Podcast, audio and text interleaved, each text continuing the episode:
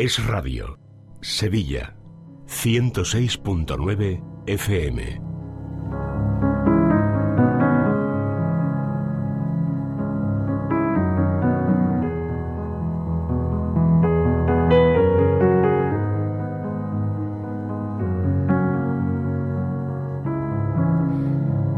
Estreno en Es la Mañana de Sevilla durante esta semana y durante los próximos días. Ya saben, se lo venimos contando desde el pasado lunes, que durante estos primeros programas del mes de septiembre le vamos a ir presentando poco a poco los nuevos contenidos, las nuevas voces, los nuevos colaboradores, las nuevas secciones que vamos a tener a lo largo de esta nueva temporada 2019-2020. Y una de nuestras secciones estrella va a ser la que va a tener lugar cada miércoles a partir de esta hora. A partir de las 12 y 35 aproximadamente estaremos hablando de una sección que lleva por título Vivir en positivo, un programa de psicología con Paloma Carrasco. Hola Paloma, ¿qué tal? Buenas tardes. Buenas tardes, Laura, ¿qué tal?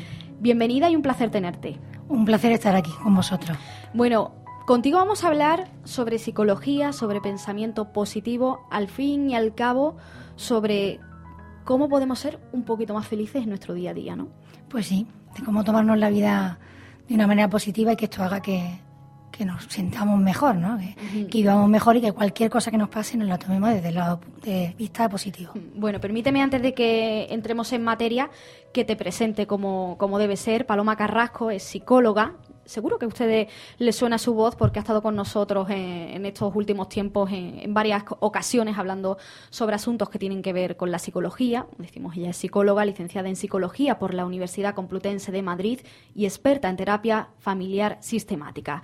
Bueno, pues tiene más de 16 años de experiencia ejerciendo la profesión en consulta y actualmente pasa consulta en Sevilla en la clínica Quirón Salud en Sagrado Corazón. Por cierto, que si quieren seguirla pueden hacerlo ya a través de las redes sociales. Nosotros ahora también se la vamos a poner en nuestra red social de Twitter para que lo tengan todo controlado. Tanto en Facebook como en Instagram pueden seguir ya a Paloma Carrasco. También pueden consultar su página web palomacarrasco.com. Bien, dicho esta presentación de rigor, hoy vamos a hablar sobre un tema que no sé yo si, bueno, si tendrá mucho o no, porque eso del síndrome postvacacional, Paloma, yo no sé si esto es algo que nos estamos inventando o que tiene detrás, bueno, yo ya por la risa no sé por dónde por dónde iba la cosa, o, si tiene detrás una base bastante bastante fuerte, bastante asentada. Bueno, yo creo que es la excusa, con el nombre tenemos la excusa para todo, o por lo menos mucho, poder tener el síndrome. Yo lo diría al revés. La excusa para quejarnos, ¿no? Que nos gusta quejarnos. La excusa para ponerle nombre a lo que nos pase, por lo tanto, hacernos todavía más víctimas muchas veces, ¿no? Pero bueno, sí que es verdad que existe una serie de síntomas que relacionados con el estrés, aunque muchas veces tienen forma de, de, síntomas depresivos, síntomas negativos, de síntomas ansiosos, que están relacionados con la vuelta ¿no? a la normalidad después de una de unas vacaciones bien disfrutadas. O sea que esos síntomas, por ejemplo, si ustedes en estos primeros días del mes de septiembre se están notando un poco más estresados o con algo de ansiedad, ¿puede que tengan el síndrome de postvacacional? Puede que tengan por lo menos parte del síndrome. Parte. Un poco de síndrome tenemos se puede, o sea, cualquiera que ha disfrutado de unas vacaciones, que no lo tiene, es el pobre que no ha podido disfrutar de vacaciones. Pero cualquiera que ha estado en un sitio eh, bonito y descansando, pues es normal que un poquito de, esfuerzo le cueste volver a la normalidad. O sea que, em, en cierto modo, pues hay que verle hasta el lado positivo a esto de tener síndrome postvacacional, ¿no? Porque eso quiere decir que estamos trabajando y que hemos tenido un descanso maravilloso. Claro, que tenemos una vida a la que volver, eso para empezar, ¿no? Y aunque sea en forma de rutina o de obligación, pues lo que hay que ver, ¿no? Ya iremos viendo, lo que hay que verle es esa parte buena que tiene el, tener una casa a la que volver, un trabajo al que regresar, ¿no? Y todo eso, pues en realidad no deja de ser una buena noticia, ¿no? Mm. ¿Le echáis mucho cuenta a los psicólogos a estos de, este síndrome postvacacional, estas quejas que tenemos constantemente? yo, yo le echo poco cuento a casi los pobres pacientes míos, yo no soy de echarle mucho cuenta. Pero bueno, yo la verdad es que no, ¿no? O sea, bueno, a ver, hay un punto de objetividad en esto, porque no es lo mismo eh, cualquier tipo de trabajo, ¿no? Existen trabajos que, pues, que tienen un porcentaje mucho mayor de estrés, ¿no? Que estresan más al que, al que tiene que trabajar, ¿no? Bien por carga de trabajo, bien porque son unos trabajos pues con unos horarios pues muy estresantes o con mucha carga de trabajo, o también por mucha responsabilidad, ¿no? Que a veces son trabajos que entre manos se está jugando el pellejo pues mucha gente, o no sé, pues imagínate, ¿no? A nivel de salud, ¿no? Pues un neurocirujano infantil, ¿no? Bueno, pues hay muchos ejemplos, ¿no? De trabajos que sí tienen una carga de estrés Em, que hacen que a la persona le pueda costar más. Pero yo diría que quien sufre más el síndrome no suele ser ese tipo de personas, ¿no? sino personas a las que les cuesta volver al trabajo, entre otras cosas, porque a lo mejor su trabajo no les gusta, ¿no? que ahí es donde tendríamos que entrar. O sea que el síndrome postvacacional, digamos que es la cima de la punta del iceberg, pero que detrás hay problemas distintos, problemas mayores, como podríamos entender entonces. Efectivamente, por ejemplo, mira, una, una de las cosas que hace que muchas personas no lleguemos a tener un síndrome postvacacional es cuando estamos hablando de personas que tenemos niños pequeños. O sea, tú tienes una mezcla de no me quiero volver, pero por otro lado estoy deseando que empiece el colegio. Bueno, pues esto ayuda también, ¿no? Entonces, en realidad, eh, ahí es donde hay que entrar, ¿no? que tiene, que tiene de bueno la vuelta a mi casa, ¿no? Y tiene muchas cosas buenas, ¿no? Y si de verdad lo que no quiero, que es lo que le suele pasar a mucha gente, es volver a trabajar, pues en realidad lo que tengo es un problema muy gordo con mi vida, porque el trabajo ocupa muchas horas en la vida de una persona, ¿no? Mm. Entonces todos tenemos que intentar eh, tener un trabajo que nos guste y si no lo tenemos y lo tenemos por necesidad, pues conseguir o acabar consiguiendo que el trabajo nos guste, ¿no? Aportando algo nosotros, no sé, viendo, viendo aquello de bueno que pueda tener ese trabajo, que seguro que algo tiene, ¿no? Y bueno, y luego importantísimo también desde el punto de vista psicológico, eh, que aunque nos parezca que se vive muy bien en este desorden que suelen suponer las vacaciones, por ejemplo, con el horario nocturno, me acuesto a la hora que me da la gana, me levanto a la hora que me da la gana, pues en realidad saber que a largo plazo de bueno tiene poco, ¿no? O sea, realmente vivimos mucho mejor y el cuerpo vive mejor cuando tiene un horario y cuando lo cumple, ¿no? Un horario saludable, no digo que hay que ser eh, militar, ¿no? Pero, pero realmente, bueno, pues mm, regularnos por el sol y por la luna y por la noche y el día, pues no deja de tener también muchos efectos positivos. ¿El síndrome postvacacional puede tener serias consecuencias en la salud entonces o no? Eh, volvemos a decir que aquí hay detrás, ¿no? Si yo soy una persona depresiva y llevo ya sintiendo o padeciendo, porque una cosa es padecer síntomas depresivos y otra cosa es tener una depresión diagnosticada. Eh, digamos, y, me junto con un síndrome o lo que sería lo mismo, eh, lo junto con una pereza y una apatía eh, a la hora de, volver a la realidad de mi vida, em, pues realmente pues puedes tener un, pues una crisis ¿no? de esa depresión e incluso pues necesitar la medicación. ¿no? Eh, con el tema de la ansiedad, pues también podría pasar igual, ¿no? Si yo de por sí sufro de ansiedad eh, y el hecho de pensar, por ejemplo, de levantarme, yo, yo lo estoy pensando porque el lunes ya, en vez de a las 8, me tengo que levantar a las 7, ¿no? con esto del cole. Bueno, pues parece mentira, ¿no? Es una hora. Pero, bueno, pues si lo piensas en frío, dices pues no tengo ganas, ¿no? o sea, acostar cuesta.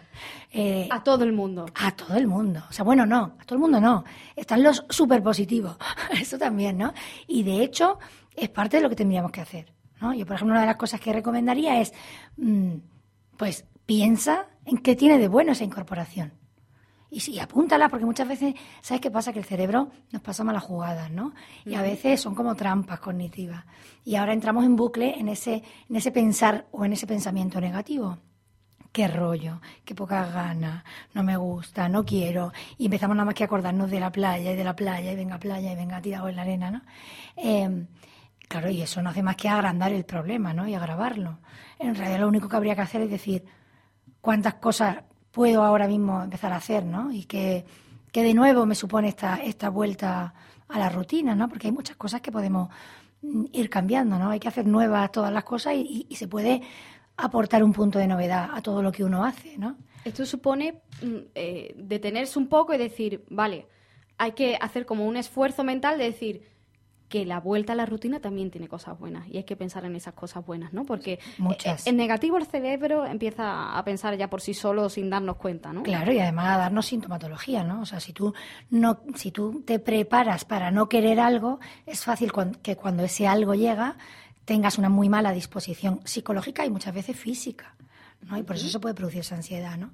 Y al revés, ¿no? Eh, esto es muy gracioso, esto lo vemos mucho, por ejemplo, con los niños, te decía, ¿no? Mm. Eh, tú ves como algunos niños están deseando volver al cole y algunos no solo no están deseando, sino que se van poniendo nerviosos ellos solos, ¿no? Eh, y van, lo que diríamos vulgarmente, calentándose la cabeza. ¿no? Mm. Y, esto lo hacemos con el trabajo. Y qué rollo va a pasar esto, y qué rollo otra vez voy a tener que ver a mi jefe, y otra vez la compañera con la que no sé cuánto, y, y vas, bueno, pues calentándote la cabeza con malos pensamientos que no sirven más que para tener una mala disposición, ¿no? Mm. Entonces ahí es cuestión de darse uno cuenta de lo que está haciendo, de que lo que está haciendo es contribuir a algo malo, no algo bueno, parar, y para parar lo mejor es hacer lo contrario, ¿no? Eh, esto del síndrome postvacacional eh, dura unos días, se puede prolongar sin herir todo el curso. Eh, ¿Más o menos tenéis un estándar o esto depende de cada persona? Lo normal es que dure solamente unos días. Unos días, ¿no? Y, bueno, también insisto por la parte fisiológica que supone. O sea, no solo la parte psicológica de, esfuerzo de algo o de parte de trabajo que no me gusta, sino también ese desorden fisiológico que se produce. Si yo no me preparo un poco y yo llevo levantándome eh, 30 días seguidos o 60, ¿no? En el caso de los niños casi 90, eh, a las 10 de la mañana y de un día para otro me levanto a las 7, pues al cuarto día de levantarme a las 7 me encuentro muy cansado. Es verdad que al quinto, esto es, no, son, no es matemático, ¿no? Mm. Pero, por ejemplo, al quinto, realmente tu cuerpo ya habrá aprendido esto y tenderás a acostarte más temprano porque estarás molido, entre otras cosas. Pero esos tres primeros días pues te supone un esfuerzo físico muy grande, ¿no? Y el esfuerzo físico, por ejemplo, de dormir menos, una de las cosas que produce es irritabilidad, ¿no? Y también más ansiedad. Con lo cual es la pescadilla que se muerde la cola, ¿no? O sea, lo mejor en cualquier caso es prepararnos a nivel psicológico y también físico. Y, y esto del periodo de adaptación que tiene, el otro día decía una, mm, bueno, y no podemos tener periodo de adaptación en el trabajo, los adultos también, Igual que a los niños en el cole y el primer día solo dos horas. Bueno, pues mm, tenemos que adaptarnos, pero antes de que llegue el primer día del trabajo. Eh, claro, no estaría mal, ¿eh? No sé. Hombre, perderían los que están esperando que te incorpores porque estaban ellos deseando, por ejemplo, irse de vacaciones, pero bueno. Paloma, ¿los niños también pueden desarrollar este síndrome post-vacacional? Algunos sí, lo que te decía, ¿no? Sabemos cómo, mira, yo en concreto ya no como psicóloga y como madre de cuatro, pues ve las diferencias de carácter y de personalidad que tienen, ¿no? O sea, insisto que el que es positivo normalmente es más fuerte. Entonces este lo vas viendo como empieza a tener ganas y empieza a decir, tengo una ganas de ver a mi amigo, y tengo una ganas del recreo, y tengo una ganas de estrenar zapatos, y tengo... entonces le ve, le ve bueno a casi todo, ¿no? Y luego está el que es más remolón, el que es más perezoso, el que tiene un poco más de apatía, porque aquí no estaríamos hablando tanto de estrés. O sea, es raro, podría pasar, sobre todo en un niño un poco más mayor, al que le ha pasado algo malo en el cole. Mm. Pero en general no es un problema de estrés, que los mayores sí pueden tener un problema de estrés a la hora de volver al trabajo. Pero el niño no, ¿no? Entonces el niño lo que sí hay es una diferencia, pues eso, de personalidad o de carácter. Y tú dices, ¿por qué este está al revés? Y empieza a llorar. Qué rollo, no me digas cuántos días queda, ¿no? Cuando las madres se nos escapa y decimos, ya solo quedan cinco días. Y dice el niño, no lo digas, no lo digas en alto, por favor. No. Entonces este niño te va a desarrollar más problemas. Pero bueno, lo normal, lo normal es que dos días después el niño esté feliz en su cole, con sus amigos y, y esté pues viéndole la parte buena que tiene, ¿no? Porque a ser positivo se nace o se hace uno. Bueno, de, eso va, a ir quizá toda la temática, ¿no? Por eso, por eso se llama vivir en positivo. Yo creo que ahí tiene un poco de las dos cosas. Hay un poco, y no podemos negarlo, un poco de herencia, incluso genética. Sobre todo hay un poco de herencia mm, de la que masticamos todos los días, es decir, depende de tu padre y de tu madre, de lo que tú has visto en tu casa todos los días es muchísimo mejor ver a un padre que entra contento ¿no? y que quiere volver al trabajo. Herencia que no genética. Genética un poco también. Genética un poco En el tema depresivo hay un poco de genética. Y yo creo que eso no lo podemos obviar. Lo que pasa que es de los factores que importan el que menos. Ajá. ¿Vale? El segundo sería la educación la crianza, lo la que herencia, vemos, ¿no? Lo que comentabas. Lo que vemos todos los días, ¿no? Y por supuesto, eh, tengo más probabilidad de desarrollar una personalidad depresiva si tengo una madre o un padre depresivos, ¿no? Mm. O sea, hay más papeletas, digamos. Pero lo que más importa, y esto más está más que demostrado, es lo que uno aprende a ser. Y uno puede aprender a ser positivo, ¿no? Es cuestión de entrenamiento, es cuestión de actitud, es cuestión de, por ejemplo, si yo sé que me cuesta levantarme por la mañana, pues en vez de poner el sonido este que yo suelo llamar bomba nuclear, que lo hay en el móvil, que parece que te va a dar, es muy que, te tienes que ir corriendo, que algo malo te va a pasar, En lugar de eso, pues yo puedo coger con un móvil cualquiera y decir, voy a poner la canción esta que también tan, buen rollito me da y tan buena energía, ¿no? Bueno, pues cojo y pongo una canción positiva y me levanto con un punto distinto de alegría, ¿no? O sea, todo esto se puede trabajar y es la parte más importante del ser humano, ¿no? La que se trabaja, la que tiene que ver con el día a día, la que tiene que ver en cómo tomo las cosas, la que tiene que ver con los cambios de estrategia, porque a veces es simple truco que acabo de decir del despertador mucho. Mira, por ejemplo, uno de los, uno de los objetivos o retos que yo suelo trabajar, sobre todo con las personas depresivas, es que planifiquen el día anterior em, la ropa. Fíjate qué tontería, ¿no? Porque a veces tengo tan pocas ganas de irme a ningún lado que en decidir qué me pongo pierdo mucho tiempo y lo que es peor, mucha energía física. ¿no? O sea, parece algo costoso decidir abrir el armario y decir qué me pongo. La mayoría de las personas esto no, no lo tenemos que hacer. Pero a las personas que les cuesta más, bueno, pues por la noche anterior se dejan su ropa preparada y algo por lo que no tienen en lo que no tienen que perder tiempo ni energía, es decir, se levantan y directamente pues se tienen que vestir con lo que ya está decidido, ¿no? Entonces, vamos a colocar la cabeza, vamos a poner el foco de atención en lo que nos cuesta menos, ¿no? Y en cosas positivas. Y eso también es alimento para el espíritu, para la psicología y para la cabeza. Luego, mm, Paloma, por lo que te estoy escuchando, eh, no vale decir eso de es que yo soy así es que eso nunca vale, ¿no? Las personas mm, tienden a creer que no se puede cambiar. Es que yo no, ya no puedo cambiar a estas alturas de mi vida. Eh, y los psicólogos no dejamos de ser más que eso, deberíamos todos ser facilitadores del cambio, ¿no? Eh, todos cambiamos, no solo todos podemos cambiar, ¿no? Hay otra de las cosas que yo suelo repetir mucho, ¿no? Todo el mundo cambia a medida que vive, porque a todos nos pasan cosas. Lo único que el que dice que no cambia, pues se está volviendo cada vez más cabezón o más rígido pero eso también está cambiando, cada vez está más difícil, más imposible.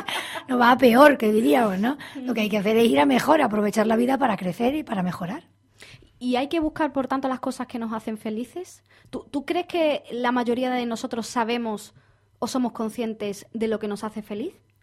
Yo creo que quizá no, ¿no? Pero, pero, porque la, la, parte mala de la rutina, pues yo creo que tiene una parte buenísima, la parte mala de la, de la rutina, la que tiende al automatismo, y a vivir de una manera muy, muy rápida y da la sensación de que parece que ha llegado el viernes y no sé lo que ha pasado esta semana, ¿no? Ponemos el modo on automático y, y pasamos a tener vidas poco un poco intensas, ¿no? Por eso se trabaja tanto y se ha puesto de moda el mindfulness, ¿no? O sea, vivir con conciencia plena lo que me está pasando y lo que tengo por delante, ¿no? Entonces, en ese automatismo, a veces tendemos a las equivocaciones de manera automática y dejamos de valorar pues que estoy vivo, o que qué día más bonito hace, o, o salir por la puerta y decir, mm, yo qué sé, esto que ahora vivimos que es las damas de noche y los jazmines, ¿no? Que yo valoro tanto, y decir que bien huele, ¿no? Bueno, pues mm, pararnos a ser conscientes de la suerte que tenemos. Esto nos hace más felices. Y a veces no lo hacemos, bueno, a lo mejor tenemos la, la mala suerte de que no nos hayan enseñado a hacerlo, pero bueno, generalmente sí lo hemos hecho alguna vez. Pero en este automatismo y en este sin vivir, pues se nos olvida hacerlo, ¿no? Paloma, ya hemos estado dando algunos consejos sobre cómo combatir este síndrome post-vacacional, pero ¿alguna que otra idea para ir cerrando todo esto? Por si algún oyente nos está ahora mismo sintonizando, está pasándolas mal en su trabajo por lo que sea, le está costando esa vuelta a la rutina, ¿qué le podemos decir? Eh, bueno, a ver, consejos un poco prácticos y concretos, ¿no? Empezando por el más importante, aunque sea menos, menos concreto. O sea, lo primero, tenemos que intentar no desdoblarnos en nuestra vida. Esto pasa en la familia, esto pasa en los temas, no solo en el tema laboral, esto pasa muchas veces con un padre de familia que luego de pronto deja de acordarse ¿no? de su familia para poner el modo trabajador. Bueno, pues que las vacaciones no sean un desdoblamiento. Es decir, yo no puedo ser un yo distinto cuando estoy trabajando que cuando estoy trabajando. Tenemos que intentar que haya una similitud y una coherencia de vida en los dos estados. Eso es lo primero. Lo segundo, comprobar por qué lo estamos pasando tan mal. Es decir, por qué me estoy fijando solo en lo que no me gusta del trabajo y por qué estoy dejando de ver lo bueno. Tercero, para que esto se concrete, yo diría que es muy fácil, un ejercicio, papel y lápiz, y decir, cuántas cosas buenas puedo hacer este año a partir de septiembre, ¿no? ¿Qué, inicia en mí el nuevo curso? Y proponerse una serie de retos. Y el último, que quizá es importantísimo, es que siempre repasemos, pues al final del día o una vez a la semana, cómo estamos haciendo las cosas. Es decir, por muy importante que sea nuestro trabajo, por muchas horas que lleve nuestro trabajo, por mucha responsabilidad que tenga el trabajo, hacer prioridades y que siempre haya espacio, pues si no puede ser una vez al día, bueno, a lo mejor sí, cinco minutos al día, pero desde luego dos veces a la semana, meter un espacio en el que me encuentre conmigo mismo, pueda disfrutar también de la vida, pueda hacer ejercicio, que ya hablaremos algún día mm. del deporte y lo importante que es, ¿no? Ese ejercicio no tiene por qué ser ni siquiera un deporte concreto, puede salir, salir a caminar, ¿no? Entonces, tenemos que darle espacio a todo. Para eso, hacer un planning, un horario, e intentar cumplirlo, que ayuda a ese orden a vivir mucho mejor. Bueno, pues nos vamos a quedar con todos esos deberes. De aquí en adelante tenemos tiempo para ir poniéndolos poco a poco en marcha. Paloma Carrasco, muchísimas gracias, un placer escucharte. Un placer, si me ha pasado volando. Vamos a aprender mucho ¿eh? contigo aquí, yo creo, en, en esta temporada. ¿eh? Eso espero. Sí, sí, Esperemos. Yo, creo que sí. Bueno, señores, les recuerdo para consultar todos estos asuntos y mucho más en palomacarrasco.com. Ya saben que también pueden encontrarla en la clínica Quirón Salud del Sagrado Corazón. Paloma Carrasco, muchas gracias. Muchas gracias. Señores, llegamos a la una del mediodía, información de España y el mundo, y a la vuelta continuamos en Es la Mañana de Sevilla.